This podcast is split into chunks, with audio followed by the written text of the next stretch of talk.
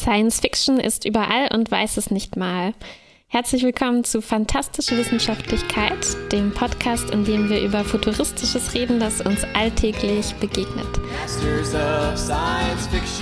Mein Name ist Martha. Mein Name ist Kuba. Und heute wollen wir über Essen sprechen. Und zwar wieder mal sowohl in der Realität als auch in der Science Fiction.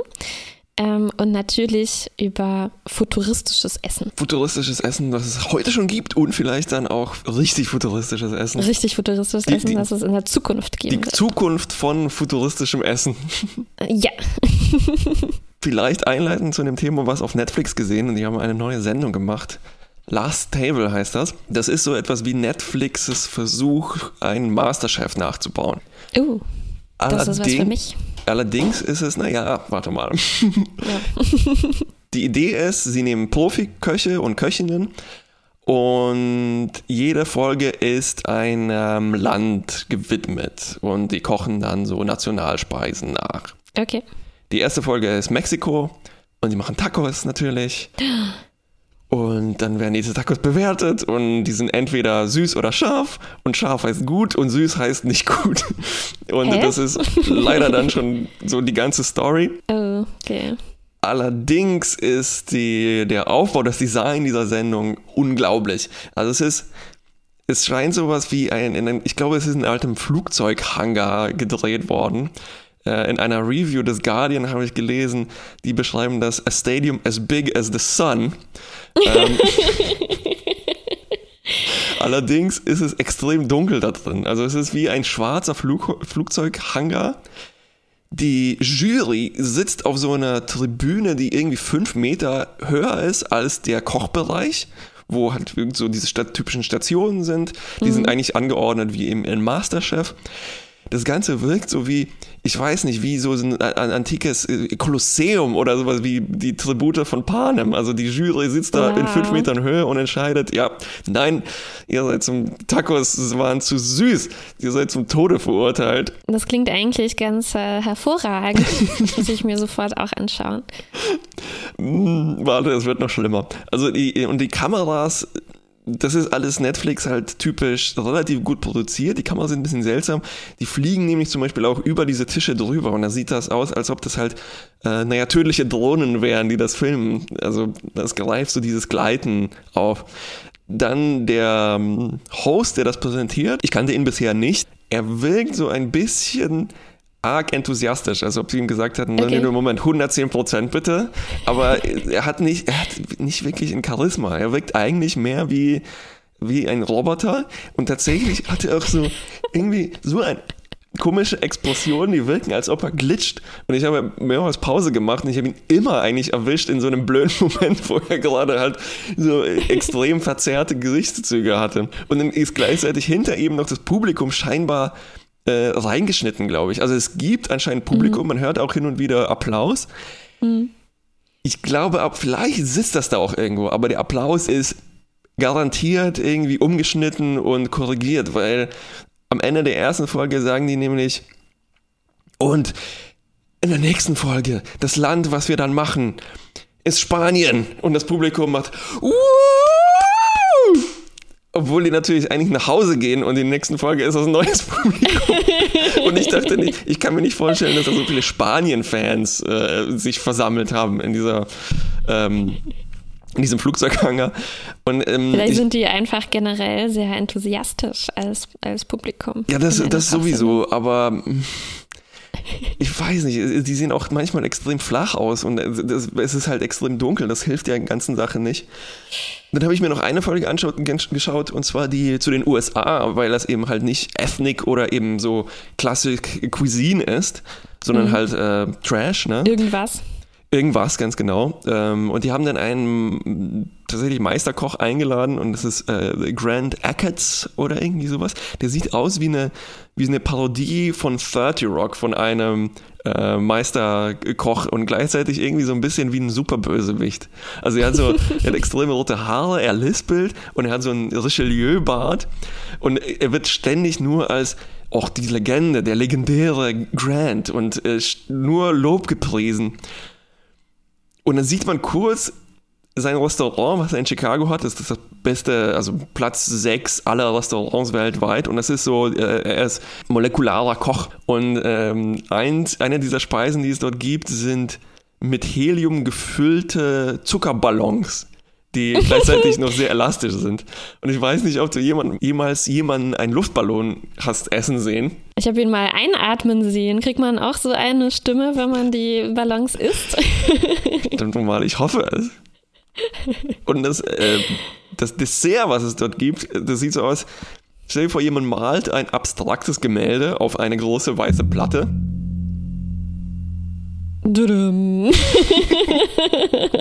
Hoppla. Diese Platte kommt dann auf seinen Tisch, dann kommt Grant vorbei, dieser Richelieu Superbösewicht, mhm. und er wirft etwas, was aussieht wie so ein großer weißer Klops auf diese Platte, die zersplittert in schaumige Rückstände.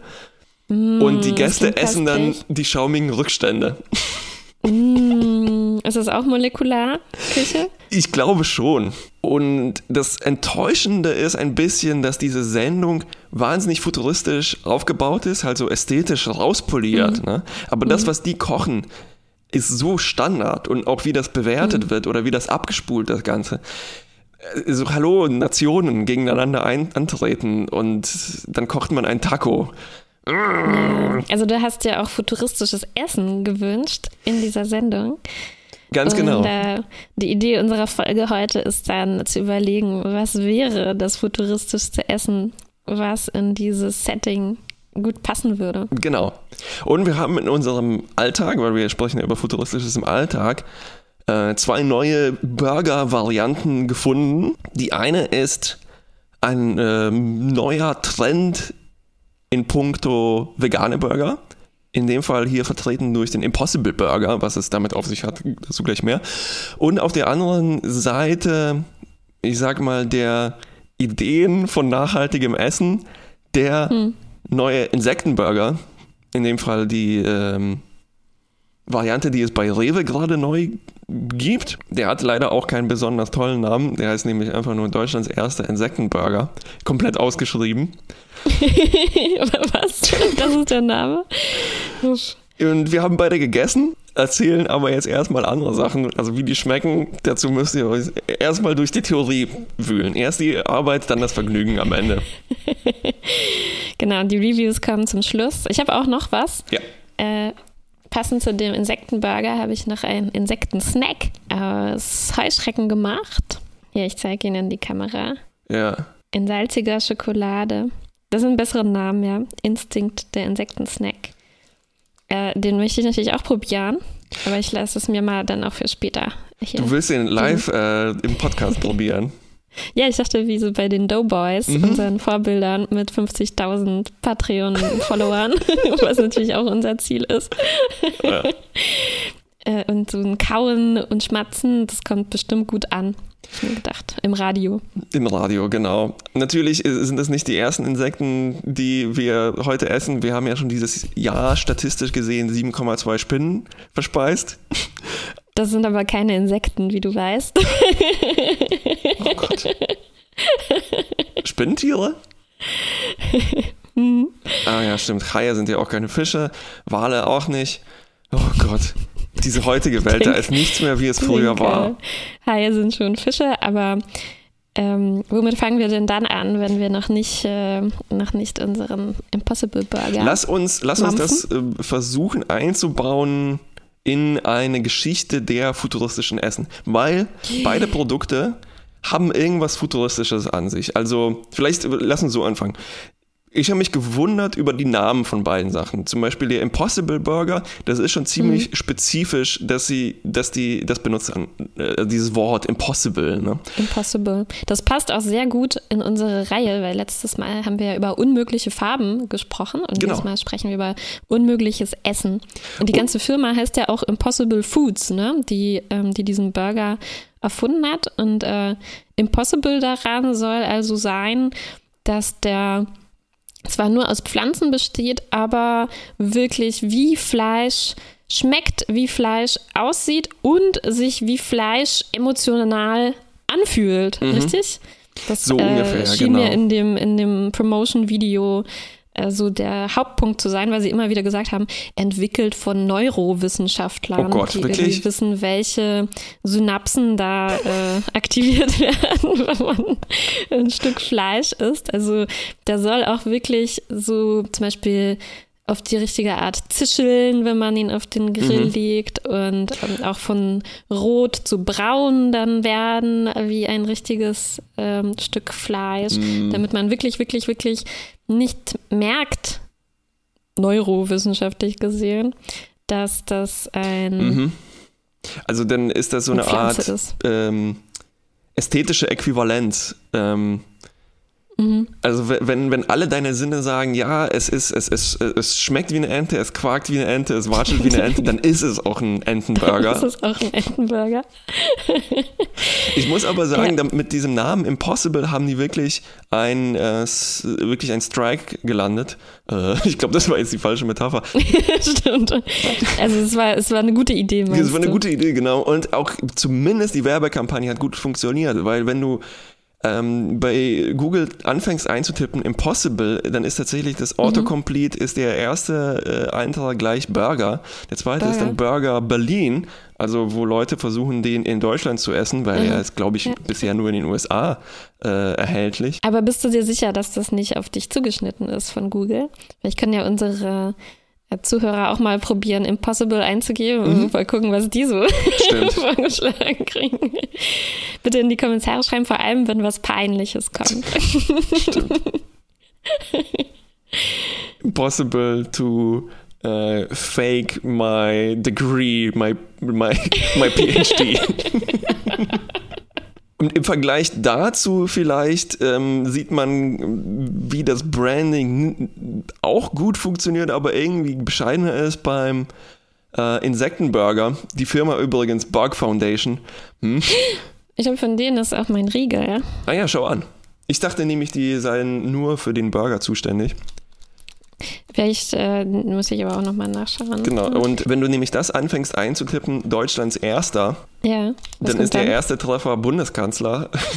Dann Ja. gibt es noch einen Bundespräsident, ein Ninja Warrior, was interessanterweise so in der gleichen Kategorie steht mit Bundeskanzler und Bundespräsident. Und irgendwann kommt tatsächlich dann der äh, Insektenburger, ein bisschen abgeschlagener. Und kurz darauf Mhm. äh, Deutschlands erster Klonhund. Lohnhund. So, aber wie versprochen, äh, die Einordnung in vielleicht Essen in der Fiktion, vielleicht wo es mich am meisten daran erinnert hat, was wir gerade ähm, angesprochen haben mit, ähm, wenn es um die Sinne geht. Das ist ein ähm, sehr aktuelles Beispiel aus äh, Blade Runner 2049. Ich weiß nicht, ob du dich daran erinnern, äh, erinnern kannst. Kay An den kann ich mich erinnern. Das war Ryan Gosling. isst einen ekligen Tofu-Klops. aber sein Ah, richtig. Ja, ja, ja. Sein privates kleines Holodeck simuliert ihm darauf das Bild eines äh, schönen, was war es denn? Ich glaube ein Steak, ne? Ja, so Augmented Reality mäßig. Aber es ist halt, es ist ein bisschen gebrochen, ne? weil er merkt natürlich, dass er da was abschneidet und das dann aus Ja. dem Holodeck, äh, Holodeck, aus dem Hologramm äh, rauskommt und er trotzdem einen Tofu-Klops äh, im Mund hat. Ja, ja. Und äh, das ist so, meine Güte, in der Zukunft, da ist ziemlich viel möglich. Die können künstliche Menschen erzeugen, Augen und sowas, ne? Aber trotzdem ist diese, Kein, kein Steak. Ja, es ist interessant. Es ist interessant. Ja, stimmt. Die haben ja diese Replikanten, die eigentlich nicht unterscheidbar sind, die auch Fleisch haben, Ja. also die, die Muskeln und Benutzen. alles Mögliche haben. Die funktionieren sogar. Ähm, aber entweder ist es nicht irgendwie, also es muss möglich sein. Wahrscheinlich ist es, es muss bedeuten, es ist irgendwie zu teuer, Genau. um das für Essen zu verschwenden, diese Richtig. Technologie. Und natürlich wäre das jetzt nicht so cool, äh, zu sagen, oh ja, ich esse hier jetzt einfach Replikantenfleisch. In dem Fall von Kuhreplikanten oder sowas und nicht von menschlichen Replikanten. Naja, die müssen ja nicht den ganzen Menschen replizieren. Würde ja reichen, so ein Blob, äh, eben wie Laborfleisch. Nur- nur ne? die- so, also, Nur die leckersten Teile des Menschen. das sind Teile. ja, zu replizieren. Also das wäre ich auch schon ein Stichwort. Ne? Wir werden auch über den, das Replizieren in Star Trek sprechen müssen. Mhm. Den Replikator, den es da gibt, der aus Energie, richtig, Materie machen kann oder so ähnlich. Es, es ist so nicht so ganz klar offiziell kennen, wie auch immer, ähm, rausgefunden worden, ob das jetzt Energie ist, die in Atome wieder zurückverwandelt mhm. wird, oder ob es nicht irgendwo ein Reservoir an unterschiedlichen Grundsubstanzen gibt, die dann halt zusammengebaut mhm. werden, okay. wie in einem besseren 3D-Drucker. Wo ich habe okay, mal auch okay. kurz gelesen, dass ähm, viel Recycling gemacht wird an Bord, aber man sieht natürlich auch nie irgendwo eine Toilette oder sowas. Außer ich glaube jetzt in Discovery plötzlich, oder? Oha. Und die Atome ja. daraus äh, könnte möglicherweise das replizierte Essen stammen. Oh, interessant. Es sind ja nur Atome, ne? die können ja nichts dafür, dass sie mal tabu waren. Stimmt. Ja, ich glaube, das ist eigentlich ein Bild, das in der Science Fiction, wenn es um so abgeschlossene Systeme wie auf einem Raumschiff geht, ähm, ja relativ üblich ist. Also dass, dass wirklich alles äh, an Abfallprodukten wieder zerlegt wird in die Bestandteile und dann in den Kreislauf mhm. wieder, mhm. wieder reingelangt. Ich glaube ähm. auch einer meiner Lieblingsmomente von futuristischem Essen in Matrix, als sie dieses weiße Protein-Schleimzeug essen, hatte, glaube mhm. ich, auch so eine mhm. Hintergrundgeschichte, dass da irgendwas Furchtbares äh, recycelt wurde. Bestimmt. Ja, äh, auf Matrix können wir bestimmt auch gleich nochmal zu sprechen kommen. Das erinnert ja auch sehr an diese Idee, dass man, ähm, also ein bisschen an diese Szene, die du gerade aus äh, Blade Runner beschrieben hast, weil man ja auch in der Matrix köstliche Sachen essen kann und das mhm. wird ja auch extra thematisiert, dass wenn man ein Hühnchen isst, dann äh, gibt es eigentlich keinen, keinen Unterschied für die Sinne, ob man das mhm. jetzt äh, wirklich gegessen hat äh, oder nicht, während man da diesen weißen Schleim in, in Wirklichkeit sozusagen in sich reingepumpt kriegt. Ach so, im, verstehe. Also du sprichst tatsächlich die noch angeschlossenen in der Matrix an, die ja. intravenös diesen weißen Schleim verpasst bekommen. Genau, während sie vorgespielt bekommen, dass sie köstliche Dinge essen. Mhm. Und es ihnen auch wirklich so, so vorkommt. Apropos Replikator und Holodeck, das ist ja auch so eine Frage, ne, was man auf dem Holodeck, wie das funktioniert, wenn man auf dem Holodeck was mm. isst in Star Trek und das wird teilweise auch repliziert, ne? Also die beiden genau. Systeme sind da miteinander verbunden, damit man auch ein bisschen was zu kauen hat. Ja, so. also die, die Frage taucht tatsächlich immer wieder auf und es, wenn man das natürlich weiterspinnt, dann könnte man sagen, so, wenn ich jetzt etwas längere Zeit auf dem Holodeck verbringe, wechsle, wechsle ich dann einen Teil meiner Materie mhm. mit Holomaterie mhm. aus und würde das dann verschwinden, sobald ich das Holodeck verlasse.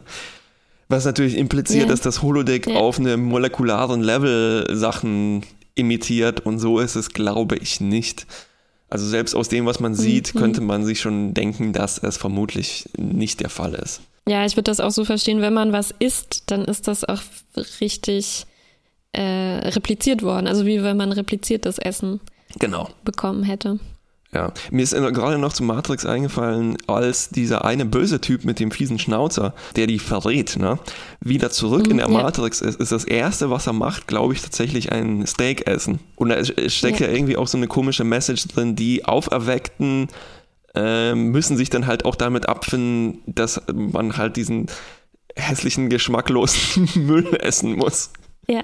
Weil ja. es gibt wohl kein Salz. Ja, woher denn? Woher denn, richtig. was, was mich auf etwas bringt, und zwar, wo ich glaube, ein, sagen wir, ein Wort übergeschwappt ist aus der äh, Fantastik in die Realität. Und zwar hast du mal von Soylent gehört.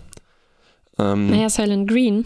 Mh, hm, genau, aber ich meine das tatsächliche Produkt Soylent, was sich in der ein, Realität. Mh, das war so ein, so, das kommt aus dieser Start-up-Kultur, wo sich so ein paar Tech-Bros gedacht haben, Mensch, Essen ist ja voll nervig und langweilig, ich will eigentlich nur den ganzen Tag hacken. Stimmt. Hacken? Äh, hacken, hacken, hacken. Hacken, ah. Hacken, hacken, hacken, gram, gram, gram. Ähm, gib mir doch bitte alles, was ich brauche, in einem hässlichen grauen Schleim, den ich möglichst schnell runterschlingen kann, am besten während mm, ich noch am, ja, ja, ja, am, an der Tastatur sitze. Und das ist Soylent. Verstehe. Aber sag mir nochmal dazu, Soylent Grün in der Fantastik. Das ist aus Menschen gemacht, richtig? richtig. Weil ich habe das nie äh, gelesen.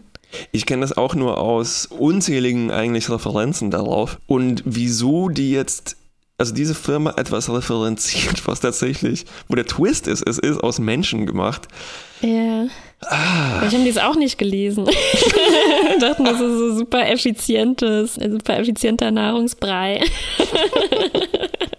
ja, ich glaube, wir haben jetzt schon ein paar Themen äh, angesprochen, die jetzt hier in der Science Fiction interessant sind, mhm. wenn es um Essen geht. Ich glaube, einmal so die Frage, ist es wirklich so, dass die Zukunft des Essens darin liegt, möglichst effizient zu sein? Im Sinne von, ähm, wäre es nicht vielleicht besser und vernünftiger, wenn wir halt diesen Säulenbrei äh, vielleicht jetzt nicht aus Menschen gemacht, aber aus, aus was anderem gemacht, ähm, einfach uns einflößen würden, der uns alles gibt, was wir brauchen. Mhm. Oder auch so dieses klassische Bild, vielleicht aus alten Science-Fiction- Filmen und Büchern, dass man einfach nur so eine Pille ne, mhm. einnehmen muss, einmal am Tag und da ist alles drin, was man braucht.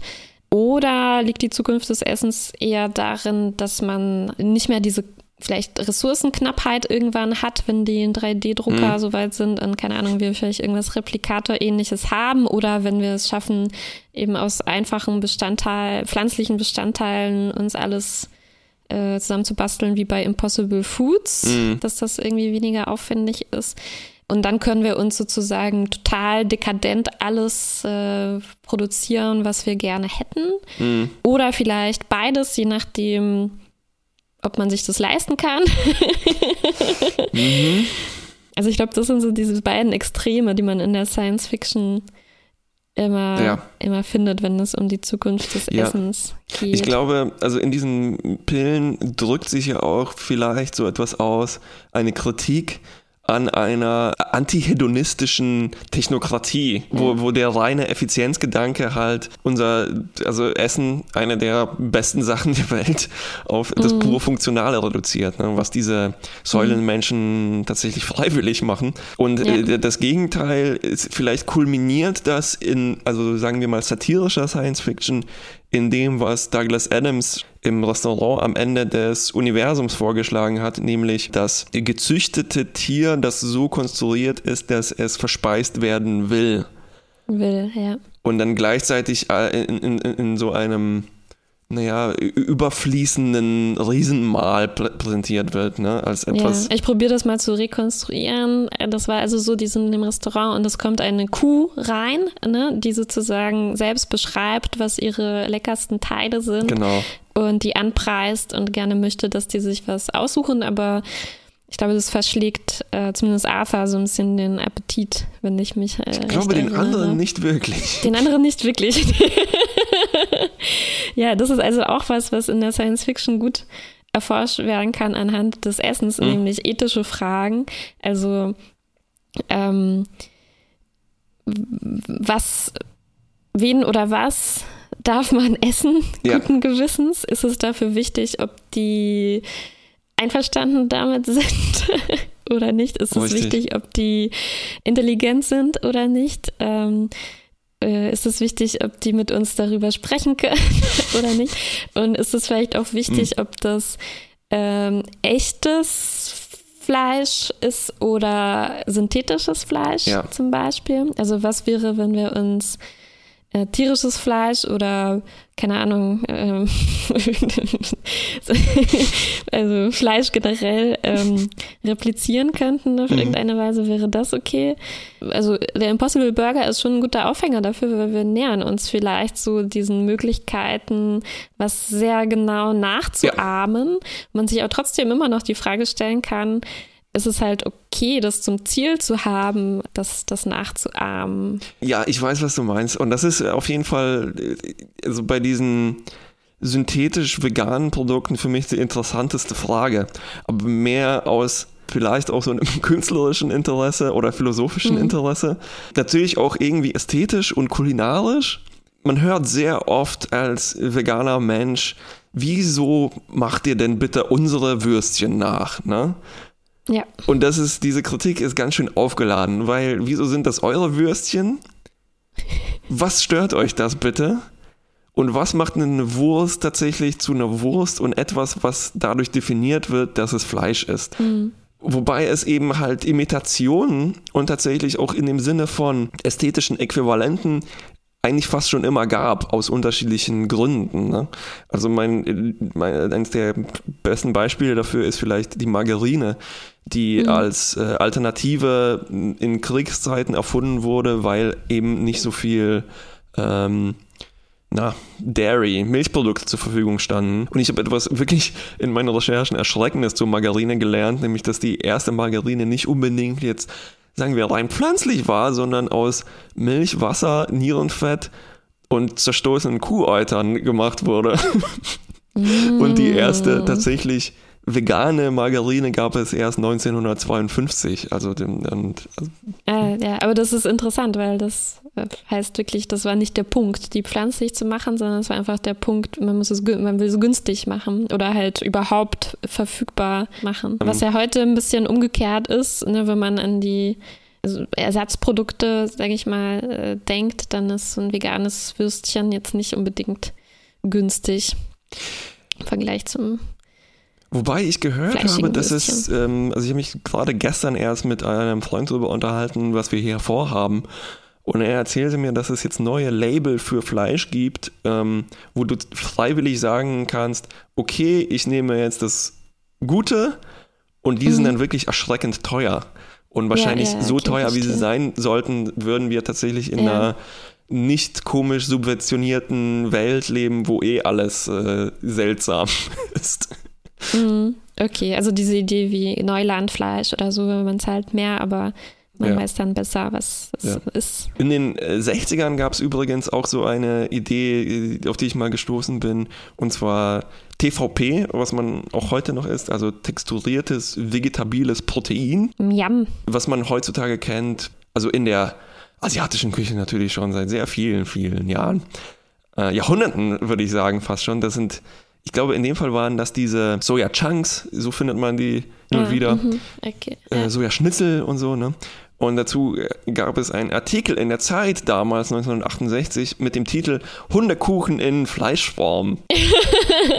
wo ganz komische Vorurteile natürlich polemisch bedient werden, wobei ich nicht genau verstanden habe, wieso zum Teufel Hundekuchen? Also ich meine, ja. ne, äh, essen, Hunde essen vielleicht, weil Hundefutter oft halt aus irgendwelchen komischen Asche und sowas besteht. das stimmt, ja. Wahrscheinlich deswegen, das suggeriert so was billig aus irgendwas äh, zusammengemischtes. Ja. Oder so. Und Margarine hatte natürlich auch nie das Problem, sagen wir mal, sich Butter zu nennen. Ne?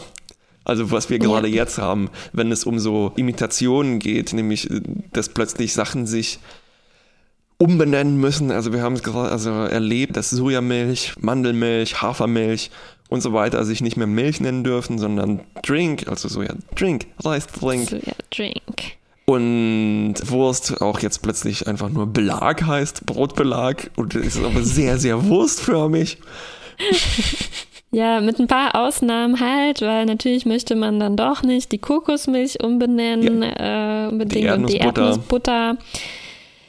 Einfach nur, was der Lobby nicht passt oder wie. Ich habe wirklich Richtig. nicht ganz verstanden, was jetzt das Kriterium sonst also, sein soll. Ich glaube, derjenige Mensch, der dafür verantwortlich war, wollte sich mit so einem relativ leichten Ding ein bisschen profilieren. Weil mhm. sobald, so, so, sobald, sobald es um Essenstraditionen geht, wird plötzlich vielleicht normalerweise abstrakte Essenspolitik plötzlich anfassbar, ne? Also, mhm. weil du relativ leicht Leute kriegst mit so, oh, die wollen uns unsere Würste verbieten. Uh. Mhm. Und dann ja. sieht man etwas tatsächlich dann im Laden und merkt, oh ja, Mensch, dieser CDU-Minister, der hat das aber gut gemacht. ich werde niemals. Bravo. zufällig eine Reismilch kaufen, obwohl ich eine normale Milch äh, haben wollte. Das ist halt echt ein blödes Argument, dass das irgendwie Verbraucherschutz ist, ne? dass man nicht ja, versehentlich, genau. Gott bewahre, ein pflanzliches Produkt versehentlich kaufen könnte, während vegetarische und vegane Verbraucher anscheinend das egal, dass man seit Jahrzehnten Sojamilch kauft und jetzt muss man auf einmal den Sojadrink suchen. ja, aber da, da, drücken sich natürlich irgendwie, nee, da werden Ängste benutzt, die äh, auch so natürlich in der Science Fiction auftauchen. Aha, okay, da kommen wir wieder zurück aus dem Exkurs. Also Beispiel bei Star Trek im Gach das klingonische Essen, was halt sich so, äh, also wenn das dargestellt wird, heißt es, hat das meistens Tentakel. Äh, Gach sind, glaube ich, so Würmer, ne, die noch lebendig sind. Es wimmelt. Es wimmelt, richtig. Wobei das aber gar nicht so weit weg ist von Austern, die ja auch quasi lebendig verspeist werden. Oder allgemein, sagen wir, Meeresfrüchte, die sich ja auch oft Tentakel besitzen. Oder eben Stimmt. die armen Hummer, die äh, wirklich ins weiße Wasser gestoßen werden und dann erbärmlich quieken und danach gegessen werden. ja, stimmt, ja. Aber Gach ist, ja, das ist, glaube ich, auch wirklich ein gutes Beispiel für was, wo ein Zuschauer vielleicht aus Deutschland oder USA erstmal wirklich sagen würde, uff, das ist ja wirklich sehr, sehr außerirdisch, was diese Klingonen da essen, sehr ungewöhnlich, mhm. sehr alienmäßig, sehr anders. Aber äh, wie du schon sagst, das ist jetzt nicht so weit entfernt eigentlich von äh, Dingen, wenn man genauer darüber nachdenkt, die ja. wir vielleicht selber essen oder die an anderen Orten äh, jetzt nicht sehr ungewöhnlich wären, genau, genau. Wie, wie Würmer zu essen. Und wenn man das übertreibt, dann driftet das natürlich fast schon in so, das schrammt am Rassismus vorbei. Also in dem Fall, dass dieser Insektenburger als etwas Neues und Exotisches dargestellt mhm. wird. Ne? In anderen Küchen der Welt ist das halt eigentlich ein alter Hut, ich glaube, es ist auch so äh, Teil der Marketingkampagne, das als, ein bisschen als Mutprobe zu sehen. Ja, das ist so sehr ambivalent irgendwie. Also ich habe auch schon die Erfahrung gemacht, also ich habe so ein paar Diskussionen einfach dazu mal gelesen, was, hm. wie die Leute das so finden. Und äh, es schwappt auch so ein bisschen das genaue Gegenteil manchmal um, dass Leute, die das sich jetzt kaufen und essen, dann so den anderen, die das nicht so gerne möchten, irgendwie vorwerfen, ja, aber das ist doch ganz normal und äh, anderswo ist man das auch und guckt mal, wie weltoffen ich bin und so. Äh, und jetzt äh, kaufe ich mir diese Würmer was aber vielleicht einfach zwei Seiten von demselben Gedanken irgendwie sind, dass es halt was, was genau. Fremdes ist, was jetzt eben zu uns kommt und was irgendwie interessant ist.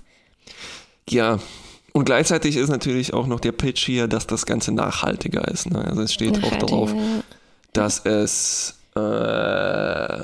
wo habe ich es? Ja, 100 mal weniger Treibhausgase emittiert und 10 mal weniger Futter verbraucht wird als jetzt für einen Vergleich. Und Wasser wahrscheinlich auch ein paar tausendmal weniger. Wasser wahrscheinlich auch, richtig, ja. Aber wie sieht das aus, so eine Insektenzucht jetzt? Also wird das jetzt hm? schon im großen Maßstab auch betrieben, dass man da so, ich weiß gar nicht, wie ich mir das vorstellen soll, riesige Container voller Würmer hat, die da drin leben, oder? Das ist eine gute Frage. Ich habe, da, ich habe mal eine Dokumentation, ich glaube, es war auf Arte gesehen, wo das Meer in einem Öko Hippie-Startup-Kontext zu sehen war. Das war, glaube ich, ein Ehepaar, die eine mhm. Insektenfarm in mhm. Spanien, glaube ich, aufgemacht haben. Und also ganz konkret war das wie ein Zelt, das das Treibhaus ersetzt, wo dann in Plastikboxen ähm, Mehlwürmer in, naja, sowas wie Futter rumkrabbeln. Mhm. Und das wird, die werden dann mhm. irgendwann. Die Maden sobald, im Speck. Wie Maden im Speck, die werden dann irgendwann halt mit sieben getrennt von ihrem Futter und es bleiben nur noch die Würmer mhm. übrig. Ja, das ist eigentlich interessant, ne, dass Nachhaltigkeit und diese Effizienz, futuristische Effizienz, über die wir gesprochen haben, fast äh, sich überschneiden. Ne? Also wenn man halt weniger Ressourcen aufwenden muss, um das irgendwie zu züchten, dann ist es auch nachhaltiger, wenn man nicht so viel äh, Platz und Pflanzen darauf verwenden muss. Also ist mir eigentlich noch nicht in den Sinn gekommen, dass das, ähm, ja. dass das das Gleiche ist. Also irgendwie Nachhaltigkeit wird, verbinde ich eben auch mit diesem Öko-Gedanken ne, und mhm. äh, artgerechter Haltung und so weiter, dass man sich eigentlich auch ganz schön vorstellen kann, dass man so Würmer einfach so wirklich aus der Erde nimmt, wo sie hingehören und dann, und dann sich seinen Burger daraus macht. Ähm, während es schon vielleicht dann was anderes ist, wenn die extra irgendwo äh, massenhaft äh, dafür ja. gemacht werden, ja, ja, diese Würmchen.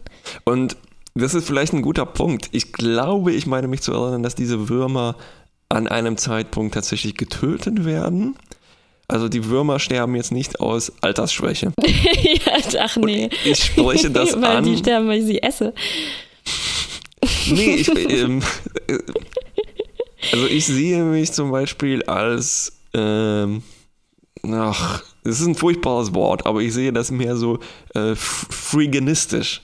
Sobald etwas im mm. Müll landet, mm. ist mhm. das für mich okay. auch vegan und ich esse es. Ja, okay, weil, weil es ich, sonst sowieso verschwendet wäre. Genau, genau. Und damit, wenn diese Würmer einfach so ein wunderschönes Leben hätten und dann einfach eine Altersschwäche sterben, was mich, was mich irgendwie zu dem Beispiel zurückbringt, was mein, sagen wir, etwas konservativerer Mitbewohner mal gebracht hat. Der hat versucht, mich mit Geschichten der, vegane Fallen wollte er mir stellen, weil er, das, weil er das nicht fassen konnte, wie jemand so das aus ideologischer Sicht machen kann. Ne? Und sein Beispiel war dann sein, sein Gedankenexperiment. Was ist jetzt? Stell dir vor, ein Huhn im Wald lässt ein ja. Ei fallen und vergisst das und geht weg.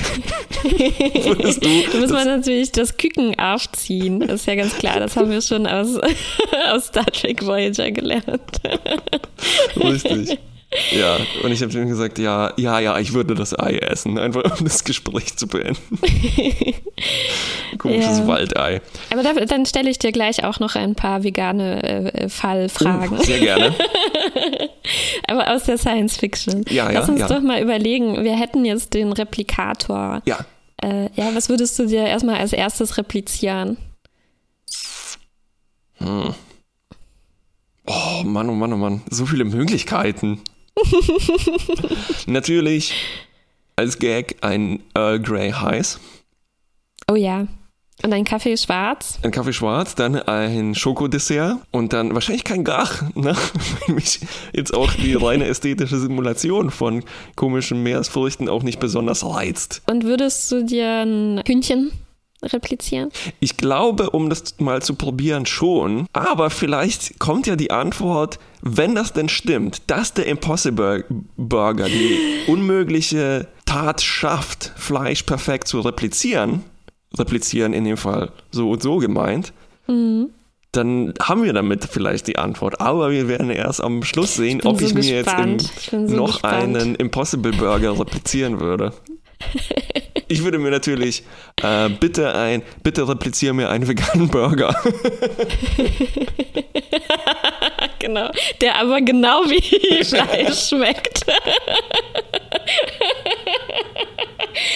ja, also guck mal, wir können hier ganz interessante äh, so Dilemmata uns, äh, uns jetzt, jetzt überlegen. Aber findest du denn, es ist jetzt ein ähm, also eliminiert das alle ethischen Probleme, wenn man nicht wirklich äh, das Fleisch von einem Tier oder für alle, die, die damit kein Problem haben, kann man sich ja überlegen, wie wäre es, wenn man jetzt äh, von einem Menschen mm. sich Fleisch replizieren würde. Also, so, also, angenommen, das wäre jetzt furchtbar lecker, keine Ahnung. Ja.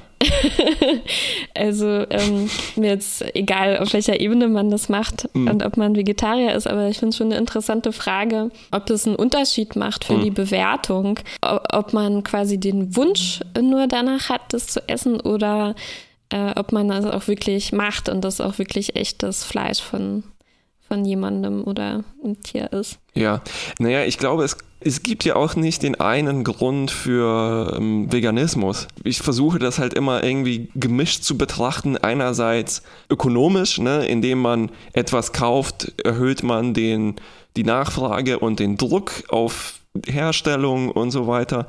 Dann gibt es die politische und ökologische Variante, mhm. eben mit der Nachhaltigkeit und dass das eine mhm. halt auch dann zufällig auch noch Treibgase produziert, ist vielleicht auch nicht so schön. Mhm. Und diese Faktoren betreffen dann halt aber auch andere Mhm. Sachen wie die äh, Herstellung von Soja. Die übrigens, Leute, nicht so schlimm ist, weil Soja wird auch verfüttert und es muss viel mehr davon verfüttert werden. Auf jeden Fall sind, äh, sind so wahnsinnig komplizierte Problemstellungen und Ja. davon ist vielleicht noch die einfachste die moralisch-ethische, also dass es einfach falsch ist, ähm, Tiere umzubringen, dass man auch nicht wirklich begründen kann, sondern es ist einfach so und ich finde das einfach falsch und deshalb mache ich es nicht. Ne? Und dann in dem Fall ist aber trotzdem, wie muss ich das dann quantifizieren? Sprich, wäre eine Simulation von moralischen Vergehen falsch? Oder geht es tatsächlich darum, auf der Erde leben ein Tier jetzt weniger und wurde getötet, ne? Und aber sobald du das quantifizi quantifizierst, kommst du dann plötzlich in so, ähm, in so, so schwammiges Gelände wie, hm, aber von Würmern gibt es ungefähr Billionen. Da kann es ja gar nicht so schlimm sein, während es von Kühen halt nur Millionen gibt und sowas. Eieieiei. Ich glaube, das wird man nicht komplett gelöst bekommen. Und deshalb ist es vielleicht auch so ein fruchtbares Feld für Science Fiction, was es, Ja, ja, ja. was es zu Vielleicht erforschen ist- gibt.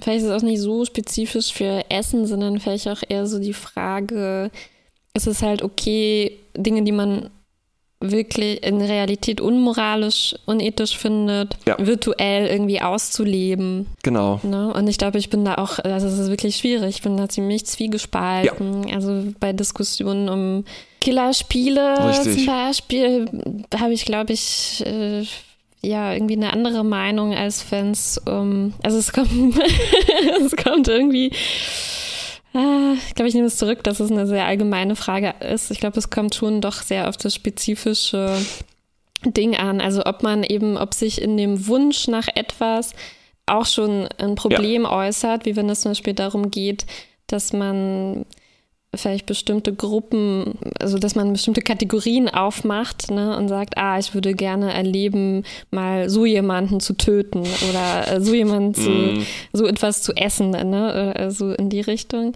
Während das vielleicht auf der ganz allgemeinen Ebene kein Problem ist, aber wenn man nicht wirklich jemand umbringt und es ist einfach nur ein, ein Spiel, Ja, ja. dann, äh, dann äh, stört das natürlich jetzt niemanden ganz konkret, aber es, es können sich, denke ich, schon auch in, in virtuellen Handlungen eben Einstellungen äußern und verwirklichen, die ein ganz konkretes Problem sein Definitiv. können.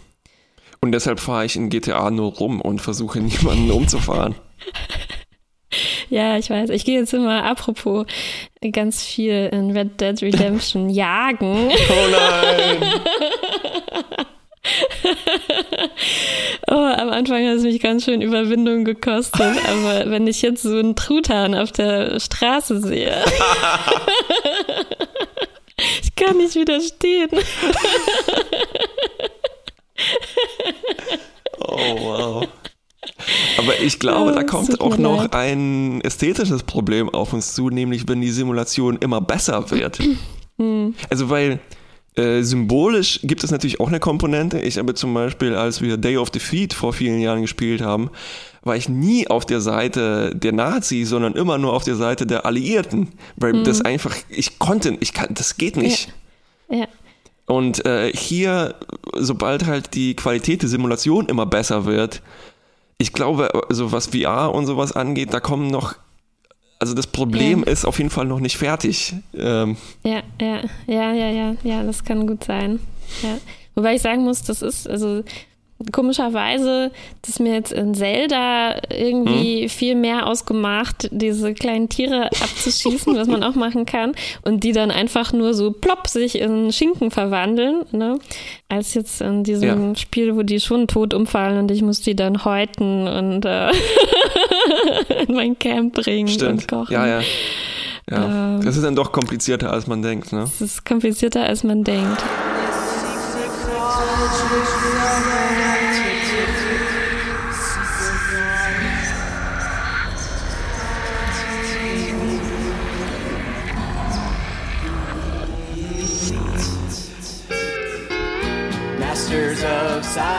Okay, lass uns äh, reinbeißen in die Geschichte. Ich erzähle dir mal meine Erfahrung mit dem Insektenburger. Und dann okay. schließen wir das Ganze ab äh, mit dem Impossible Burger, den wir beide gemeinsam gleichzeitig gegessen haben. Ich muss aber auch noch meinen Insektensnack essen. Ich habe schon okay. Hunger.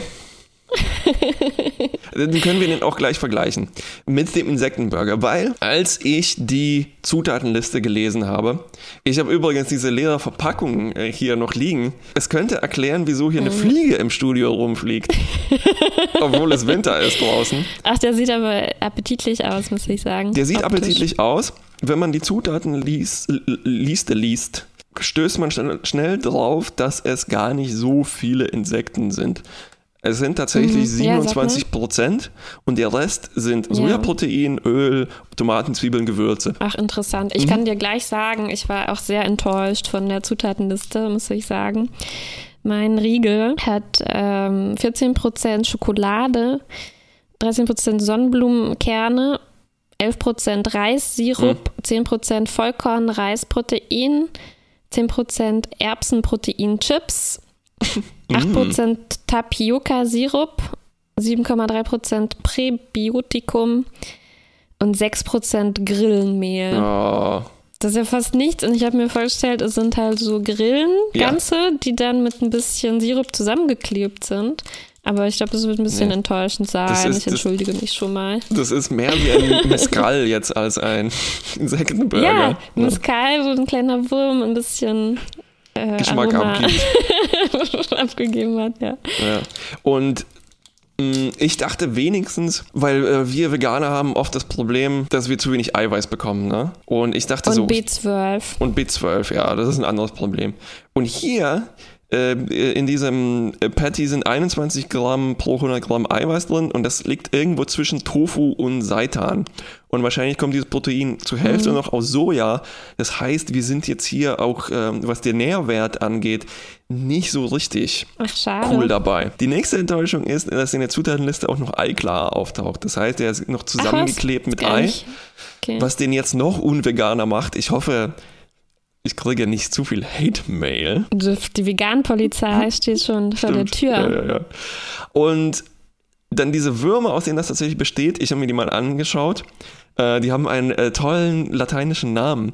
Die heißen nämlich Alphitobius ähm, diaperinus was so äh, übersetzt, glaube ich, Alfred Tobias Windelmann bedeutet. Und die tauchen. Alfred Tobias das Beste darin. Tauchen hier auf als Buffalo-Würmer. Und ich hatte das noch mhm. nie gehört. Und tatsächlich ist das eine Umbenennung der Firma, die sich das ausgedacht hat. Aha. Die heißen gar nicht so. Die heißen ähm, also eben irgendwie oder? Diaperinus oder sowas. Mhm. Und Buffalo-Würmer klingt natürlich besser. Ne? Es erinnert an Buffalo Wings und an Büffel. Büffelfleisch. Büffelfleisch und so weiter. Ne? Und tatsächlich sind das Käferlarven, das heißt, wenn die mal erwachsen würden, dann wären das so schöne schwarze Käfer mit einem glänzenden Schild. Aber mhm. die werden um, umgebracht äh, noch im Larvenstadium. Und die kennt man eigentlich aus der Terroristik. Das heißt, Leute haben schon sehr lange wahrscheinlich ihre Schlangen und sowas damit so, gefüttert. Damit gefüttert, okay. Genau. Wie, und davon warst du enttäuscht? Achso, weil Buffalo-Wurm äh, gar nicht, das ist nur ein Marketingbegriff ist. Okay. Richtig. Mhm. Und äh, wovon ich nicht enttäuscht war, war hier ein Versprechen auf dieser Packung, nämlich neben das Original-Ausrufezeichen was eine Ansage ist, weil es der einzige ist, ist, ähm, hier siehst du dieses kleine Schildchen unten, das weiße. Schmeckt. Ja, nicht schmeckt gut oder lecker, sondern schmeckt.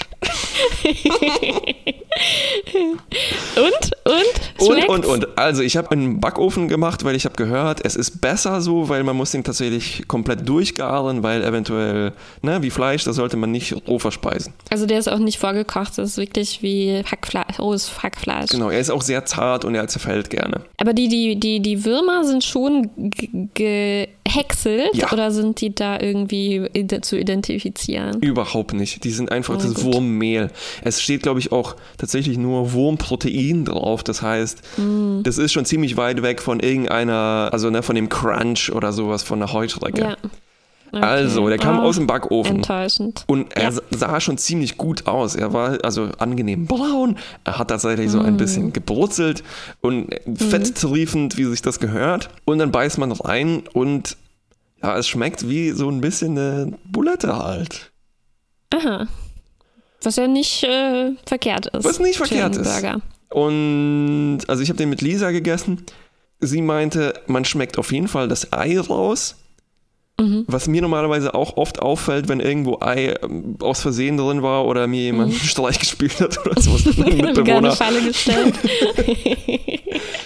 Und es schmeckt so ein bisschen wie ein Grünkernbratling, die man auch aus dem Bioladen vielleicht Aha. kennt. Ja, okay. Das ist alles so ein bisschen mehlig, ein bisschen fleischig tatsächlich auch. Aber es ist vor allem halt so diese Würzigkeit, die man aus Sachen schmeckt, die, also, ne, ich habe es erwähnt, der, äh, das ist ein relativ großer Anteil von hier noch Tomaten und Zwiebeln. Das heißt, es ist halt so ein Mhm. bisschen Gewürzbrühen-Style. Und die Konsistenz? Äh, ganz okay. Also es ist ja ein bisschen Aber mehlig. ist es so ein bisschen faserig? Ah ja, gut, Hackfleisch wäre jetzt auch nicht faserig. Nee, richtig. überhaupt nicht. Ja. Okay. Es war alles ein bisschen unspektakulär. Mm. Und auch ein bisschen trocken, was daran vielleicht liegt, dass das eben im Backofen war und nicht in Backofen, einer mhm. Pfanne mit viel Öl. Und ich Ja. habe dann irgendwann angefangen, sehr viel Ketchup drauf zu machen. Ja, okay. Und äh, hast du dich geekelt? Ähm, am Also mehr jetzt, als wenn das äh, Rindfleisch gewesen wäre? Weniger, definitiv weniger? weniger. Ja, ich habe davor mich ein bisschen so ähm, in Erwartung ein bisschen geekelt.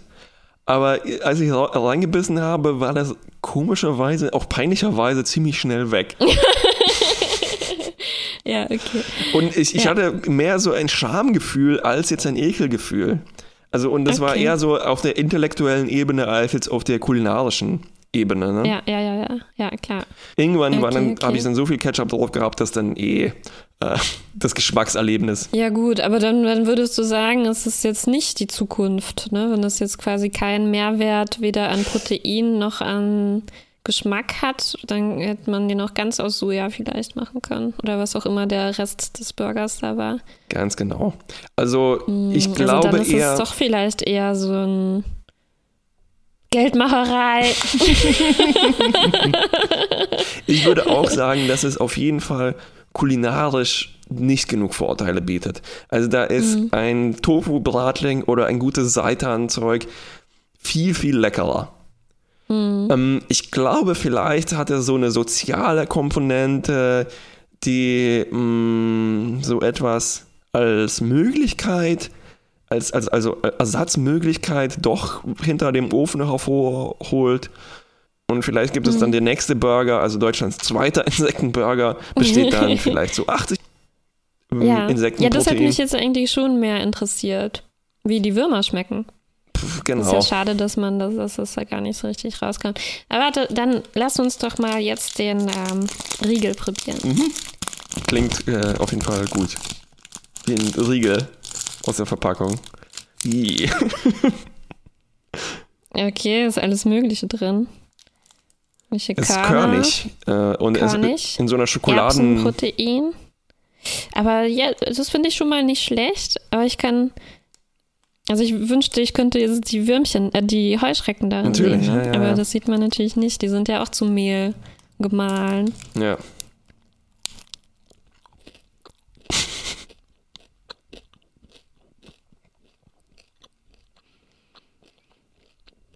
Und?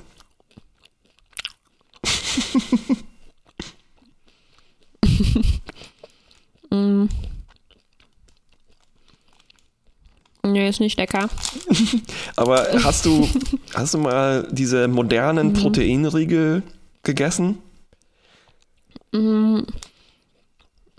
Nee, also ich habe so aus getrockneten Früchten und Schokolade was gegessen. Das geht schon in die Richtung. Mm, Und das hat. Ja. einen komischen Geschmack. Okay. Es hat aber auch komische Zutaten. Also. mm, Also nicht richtig Körner, die da drin sind, sondern wahrscheinlich diese Erbsenproteinchips. Protein-Dings und Dings, ja, genau. Mm. Es ist ziemlich trocken, Mhm. mehlig, körnig. Und wie steht es bei dir mit der Mulmigkeit? Mm, Na, ich war vorher, mir, mir war vorher recht mulmig zumute. Aber nur bis ich gelesen habe, dass da nur 6% äh, Mehl, Ja. Grillenmehl drin ist. Ja, ja. Also wären das jetzt richtige Heuschrecken gewesen? Das wäre, ja, ich muss schon sagen, das wäre für mich schon eine Mutprobe, weil ich, ähm, ich finde das schon, für mich ist es schon ungewöhnlich, einen Insekt zu essen. Und Heuschrecke ekelt mich jetzt nicht als Tier, aber Würmer, also ich Ja. hätte mir eigentlich gewünscht, ich wollte eigentlich so einen Wurmriegel besorgen, der aus richtigen Würmern besteht, Mhm. aber das, das gibt es, glaube ich, jetzt noch nicht so in dieser Form. Hm. Ähm, das, das, das hätte mich, glaube ich, schon, das hätte ich unheimlich gefunden, weil Hm. ich Würmer und Maden äh, einfach mit Dingen assoziiere wie äh, da hat was Eier in meinem Mehl gelegt und jetzt ist das hinüber. Stimmt. Hast du nicht mal auf diese Geschichte. Du hast doch fast eigentlich mal aus Versehen einen Wurmriegel ähm, Ach gebacken, ja, ja. ne? Na, die waren halt in den Mandeln. Und wir haben die angebraten und dann erst gesehen, dass da Würmchen drin waren. War- das war mir natürlich jetzt schon nicht so angenehm. Die Mhm. wollte ich dann nicht essen. Ja, aber der Riegel, eine Enttäuschung. Ich könnte mir auch vorstellen, äh, du hast es auch gerade angesprochen, Mutprobe, ne? Dass das, sagen wir, in der kommenden Grillsaison, dass der Insektenburger als so ein ähm, Broy, hey, ähm, oh, wir haben Vegetarier heute zu Gast. Hey, ich habe für euch eine neue Alternative hier besorgt. Insektenburger. ja, Ja. Ja, vielleicht. okay. Boah, boah, aber den ganzen schaffe ich, glaube ich, nicht. Oh nee, nein. nee, lass mal. Gut, kommen wir schnell zum Impossible Burger, worauf wir uns schon die ganze Sendung Mhm. Genau. freuen. Wir haben ihn in, in New York aufgetrieben, als wir dort waren. Stand natürlich ganz oben auf unserer Liste Impossible Burger essen. Weil, also es ist so, Impossible Burger ist eine Marke, ein Hersteller, der sich dieses Rezept, ich glaube, auch patentieren hat lassen. Und diesen Patty gibt es in den unterschiedlichsten Restaurants in deren Burgern zu essen. Das ist so ähnlich, ich weiß nicht, ob es das in Berlin gibt, ich habe das in Leipzig gesehen, quasi so ein veganer Döner-Franchise. Das heißt, es gibt eine Firma, die beliefert verschiedene Dönerläden mit so einem Seitenklops und dann haben die so einen Aufsteller, hey, wir haben jetzt auch hier diesen und diesen Seiten, Seitanburger von, ah, der hatte so einen komischen Namen, Monkey irgendwas. Und so ähnlich ist das beim Impossible Burger. Der Clou daran ist, dass ähm, ein Teil der Sojapflanze dafür verwendet wird, der bisher nicht verwendet wurde. Es ist nämlich die Wurzel und die enthält ein Protein, was mit Blut verwandt ist. Das weist dann so ähnliche Effekte auf, wenn es erhitzt wird. Es fängt nämlich rot an und äh, oxidiert dann vermutlich, wird dann eben braun. Und ähm, deshalb kann dieser Burger angeblich auch bluten. Und das war Ja. bei uns ja jetzt nicht der Fall. Er war ja nicht mal braun.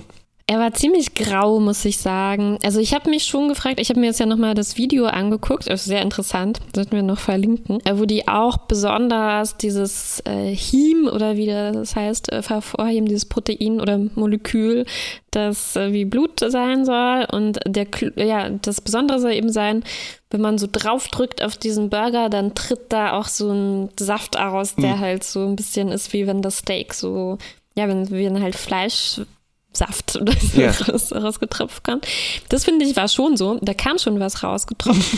Aber also das sah für mich aus, wie wenn die, also bei, bei Masterchef würden die jetzt sagen, it's overdone. Ne? Es war ganz grau, Ja. wie so zu lange gebratenes Fleisch, denke Genau. ich, wie ich mir das vorstellen Also, würde. wobei es halt auch komisch äh, realistisch war. Ich habe mal mit ein, ein Freund von mir Mhm. äh, war in der Wurstproduktion und er meinte, wenn Wurst pink ist oder bräunlich, dann liegt das an einer Färbung. Also wenn man eigentlich Wurst macht ohne Zusätze, dann ist die Ja. grau.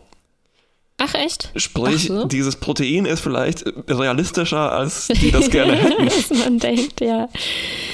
Ja, gut. Und dann, wenn man so reinbeißt, Es ist faserig.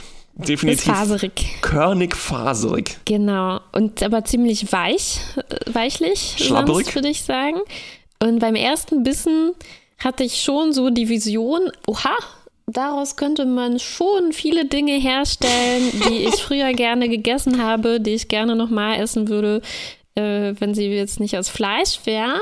Zum Beispiel so eine äh, Roulade habe ich mir vorgestellt. Mit Gürkchen und Speck äh, Ja. gefüllt oder so. Also so, ähm, ja, was ja, vielleicht deswegen, weil das ja damals, als wir das gegessen haben, das war ja ziemlich lange gegartes, schon ein bisschen grau gewordenes, faseriges Fleisch, aus dem man das gemacht hat. Richtig. Und daran hat es mich halt so im ersten Moment Ja. ähm, erinnert. Das heißt, dieser Burger würde vielleicht gut in der, sagen wir, deutsch-polnischen Küche funktionieren. Genau, ich glaube ja, ja, nicht so sehr, es ist jetzt nicht so wie ein Medium Rare äh, Steak oder sowas. Es könnte natürlich auch sein, dass dieses Restaurant einfach zu wenig Erfahrung damit bisher Ja, hatte. vielleicht haben die den auch einfach nicht gut zubereitet. Das, das habe ich mich auch gefragt, ob das so Ja. gedacht war oder, oder nicht. Ja, aber ich muss dann sagen, nach diesem einen Bissen, den nächsten Bissen, ja, die wurden schon immer und immer schwieriger. definitiv. Uff, ich weiß nicht, was es Ja. genau war, ob es eher die Konsistenz oder der Geschmack oder beides zusammen war. Ich- Aber mir ist schon ein bisschen der Schweiß auf die Stirn getreten. Mhm. Genau, die Meat Sweats sind bei uns Die ausgetreten. Mietswerte sind rausgekommen. Und ich fand es dann auch schwer zu sagen, ob das jetzt daran lag, dass es zu sehr wie Fleisch geschmeckt hat. Aber ich glaube nicht, dass das das Problem war, weil das ist jetzt nichts, was mich, glaube ich, jetzt besonders Abschrecken würde. würde, Mhm. abschrecken würde, sondern ich glaube, es hat schon ein bisschen an nicht so gutes oder nicht so gut gemachtes Fleisch erinnert. Also an so ein bisschen Gammelfleisch vielleicht. Gammelfleisch äh, im, Ja. Impossible Gammelburger.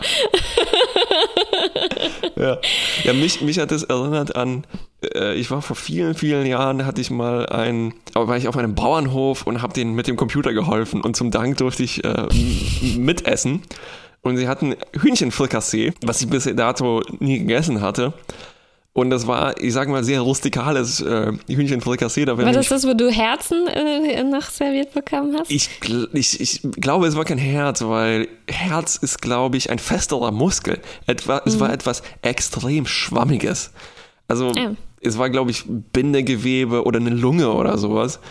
Und die runterzuschlucken, also ich kauen auf keinen Fall, weil dann kommt die ganze Textur, die ganze Gewalt dieser Textur kommt auf einen zu. Ne?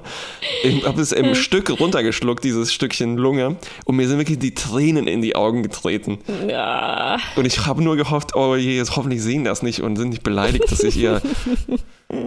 Ach ja, und so ähnlich ging es mir hier auch. Also mit jedem Bissen habe ich mich auch an den vergangenen Bissen noch zurückerinnert und ich Ja. dachte so, oi, oi, oi, und ich habe jetzt einen ganzen Patty davon gegessen und dieser Geschmack bleibt ja auch so ein bisschen auf der Zunge liegen.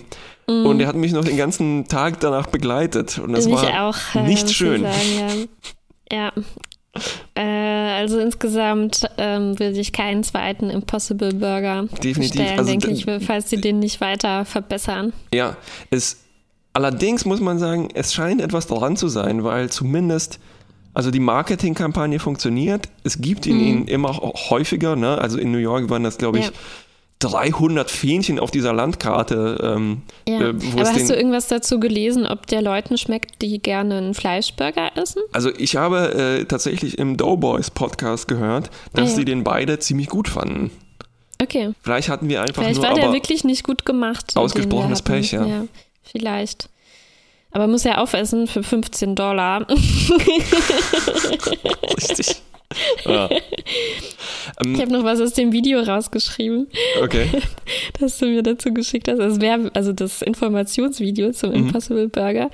Also sozusagen, die haben da gesagt, ähm, bei Impossible Foods, die analysieren jedes Molekül von einem Burger Patty einzeln irgendwie und die hatten so ein Gerät, das sah aus, weißt du, wie ein Futurama, das, womit die äh, Planeten riechen kann. Ah, wirklich? Äh, Richoskop, ja, ja, ja.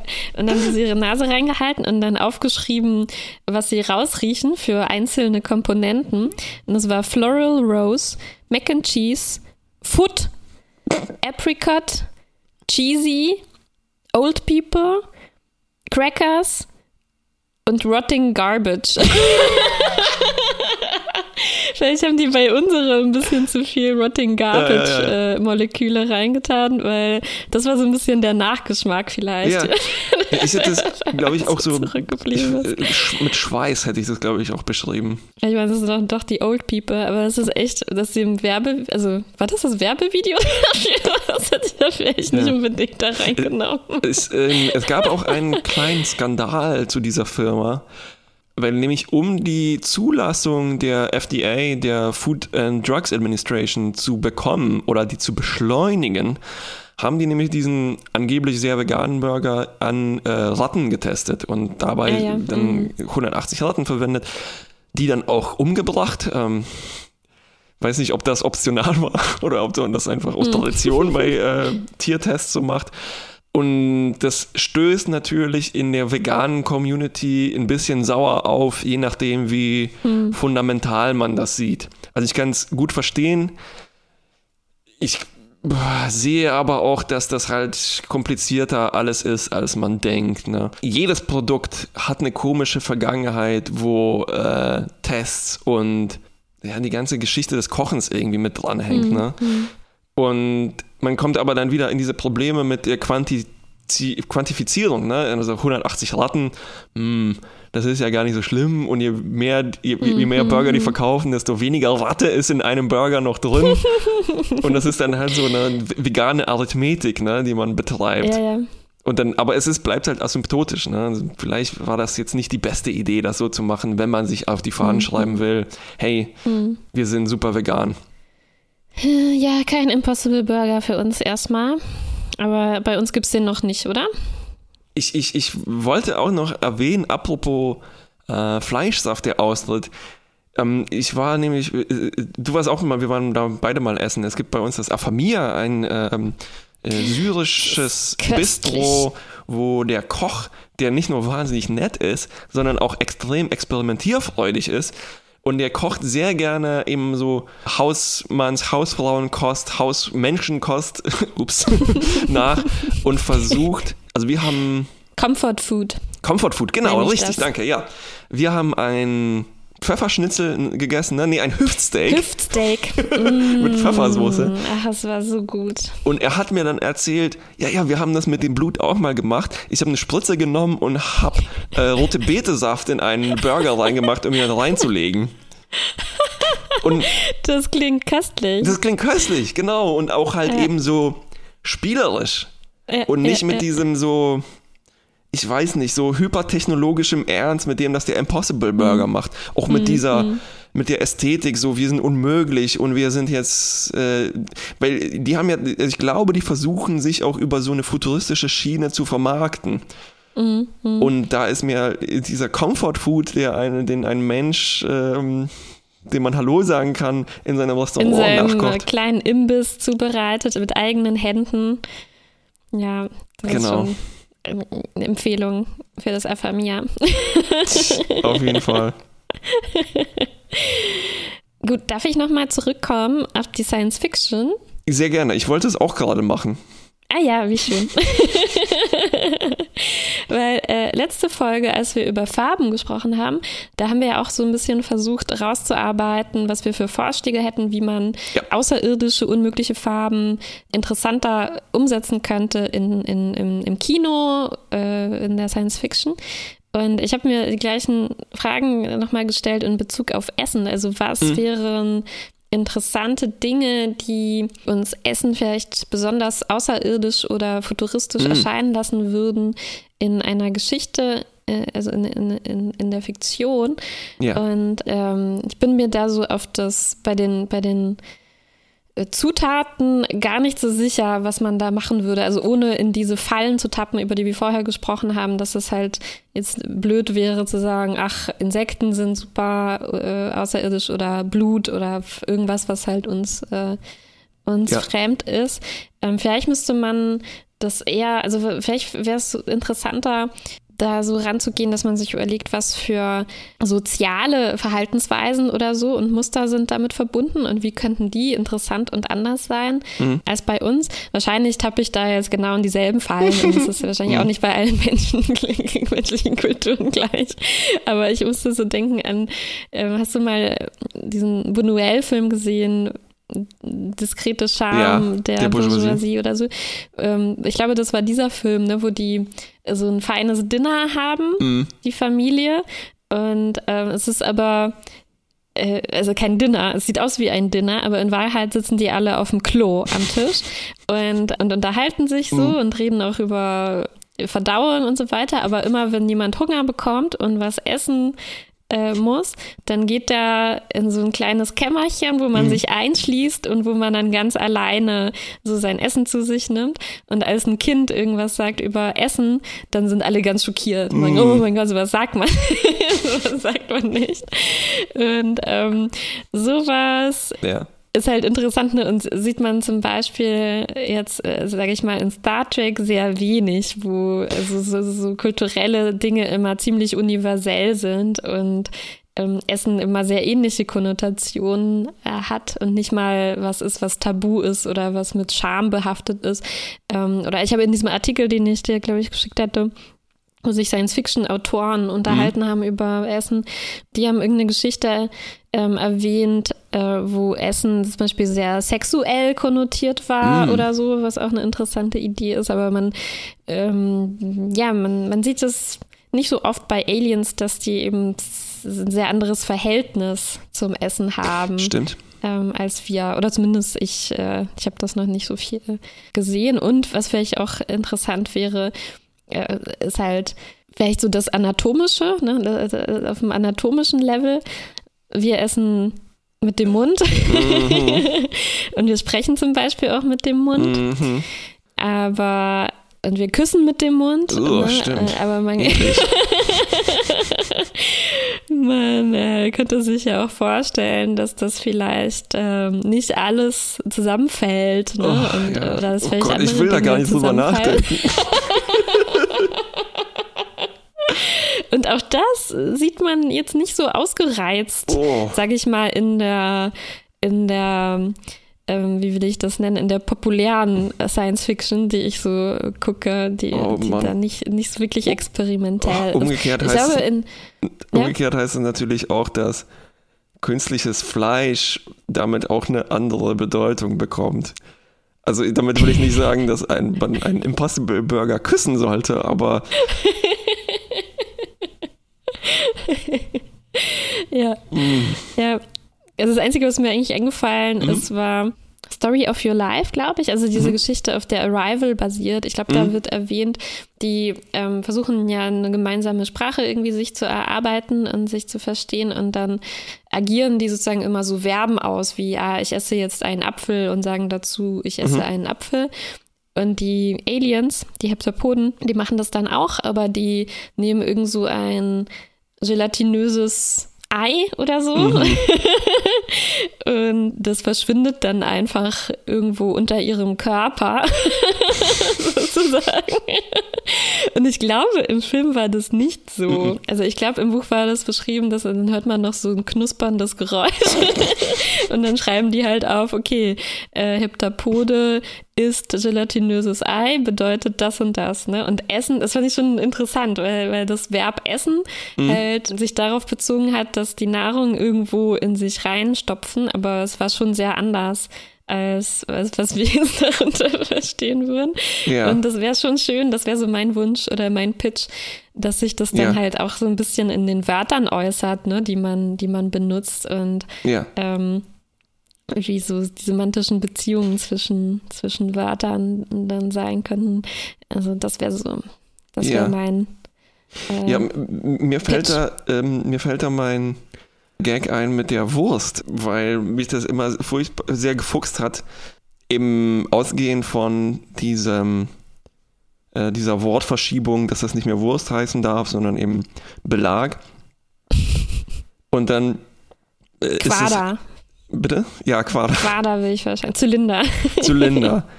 Und es ist halt, verdammt nochmal, es ist halt eine geometrische Form auch auf eine Weise.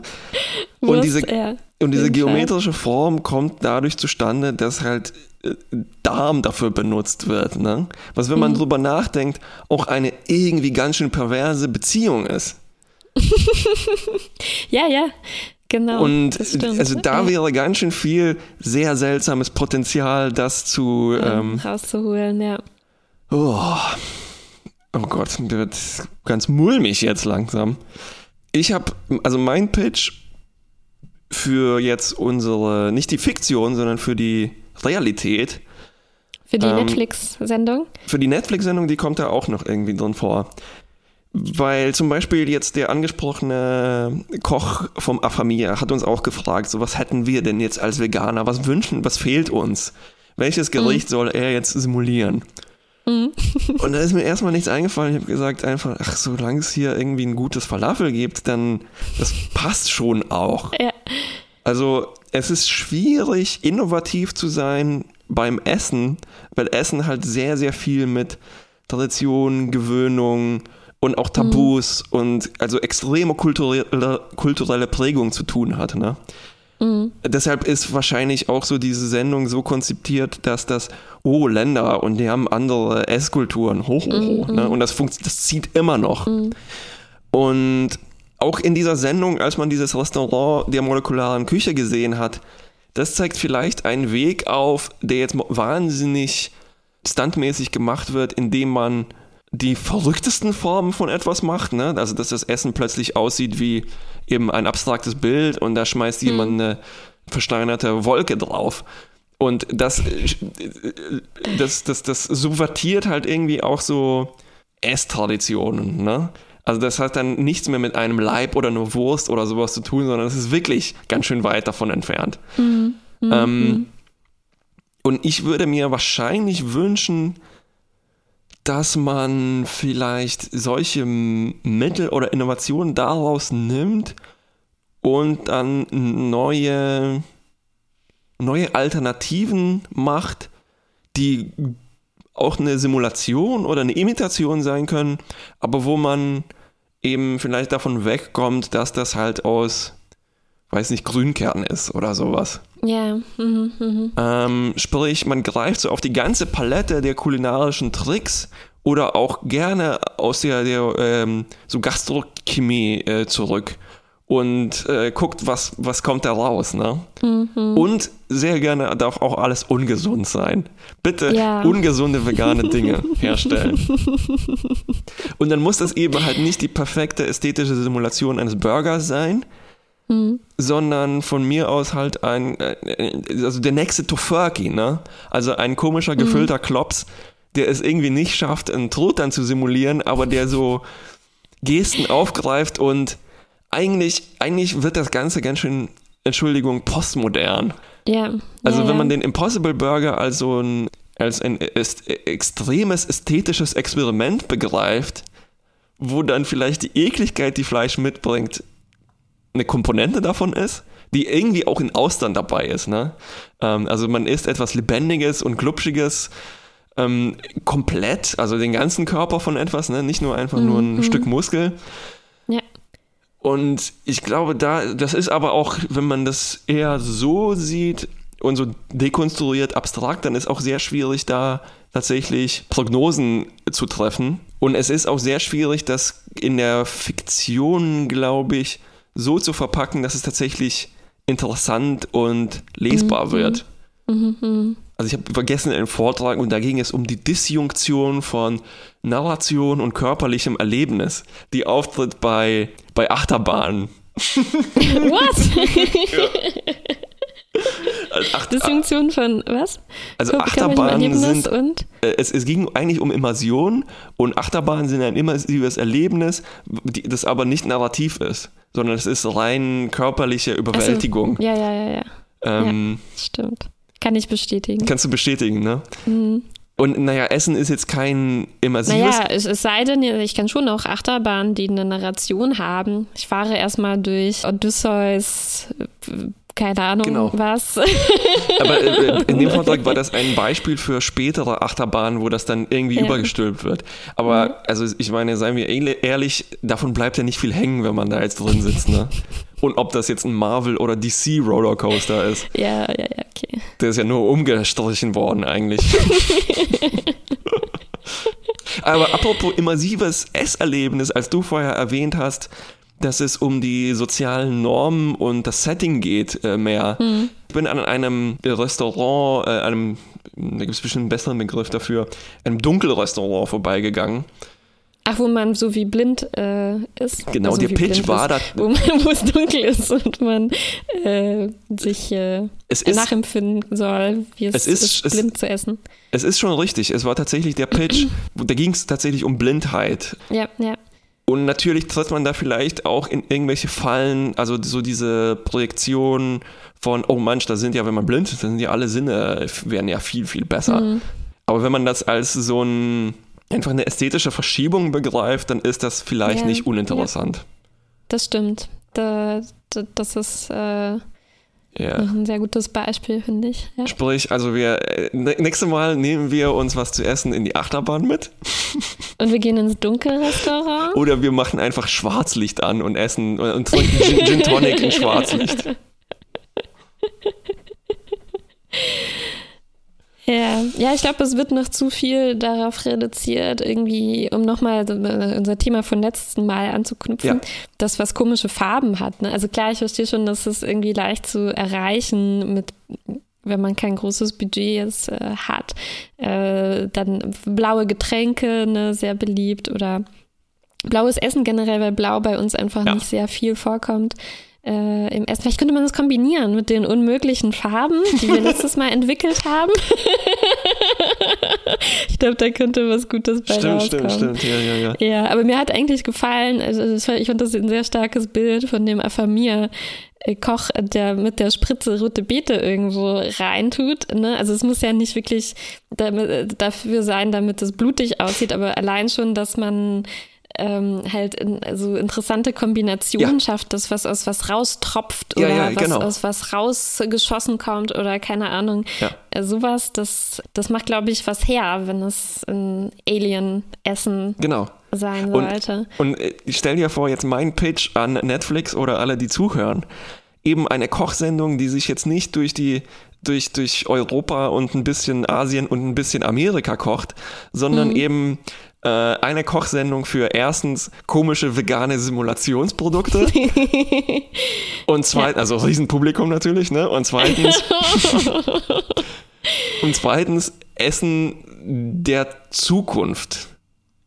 Aber wahrscheinlich ist das eh schon Chopped, wo man einfach total random Sachen zusammenmischen muss. Eigentlich ist vielleicht Chopped schon die futuristischste Essensendung, die es gibt. Richtig, Ja. das ist genau Ja. dieses postmoderne Ding, was ich angesprochen habe. Ne? Also du nimmst verschiedene Techniken und und äh, interessanterweise ist, glaube ich, auch, es gibt diese S plus 7 Methode, die im Surrealismus mal entwickelt wurde. Als das Problem aufkam, wir wollen Traumszenen in unserer Fiktion haben, aber wie macht man eine vernünftige Traumszene, damit die sich nicht so anfühlt, als ob man sich das jetzt ausgedacht hätte, ne? Ja. Und dann Ja. sind die hergegangen und haben eben, ähm, also du, du, du, du hast zum Beispiel geschaut, okay, hier liegt jetzt ein Apfel und dann bist du im Lexikon, äh, im, im Wörterbuch Apfel und dann bist du sieben Wörter weitergesprungen und hast es ersetzt. Oh, okay, okay, okay, okay. Wow. Ne, Das und das- gefällt mir. Das, ist so ein bisschen mir. wie Chopped eben. Das ist ein bisschen wie Chopped, ja. Man nimmt so äh, normale Zutaten, die ein Gericht ergeben würden, aber dann ersetzt man sie durch, äh, geht man einfach sieben, sieben Wörter weiter. Stimmt. Eigentlich, Moment, eigentlich ist das auch exakt, was in dieser Friends-Folge passiert ist, wo Rachel das Wo Trifle Rachel, macht. die, wo die Seiten zusammengeklebt waren beim Trifle-Rezept, ja, auf jeden Fall.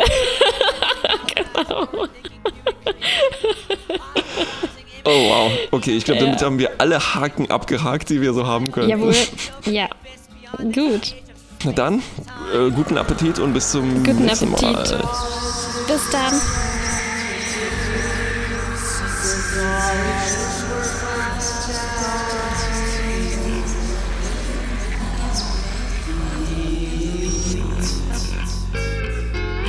Masters of science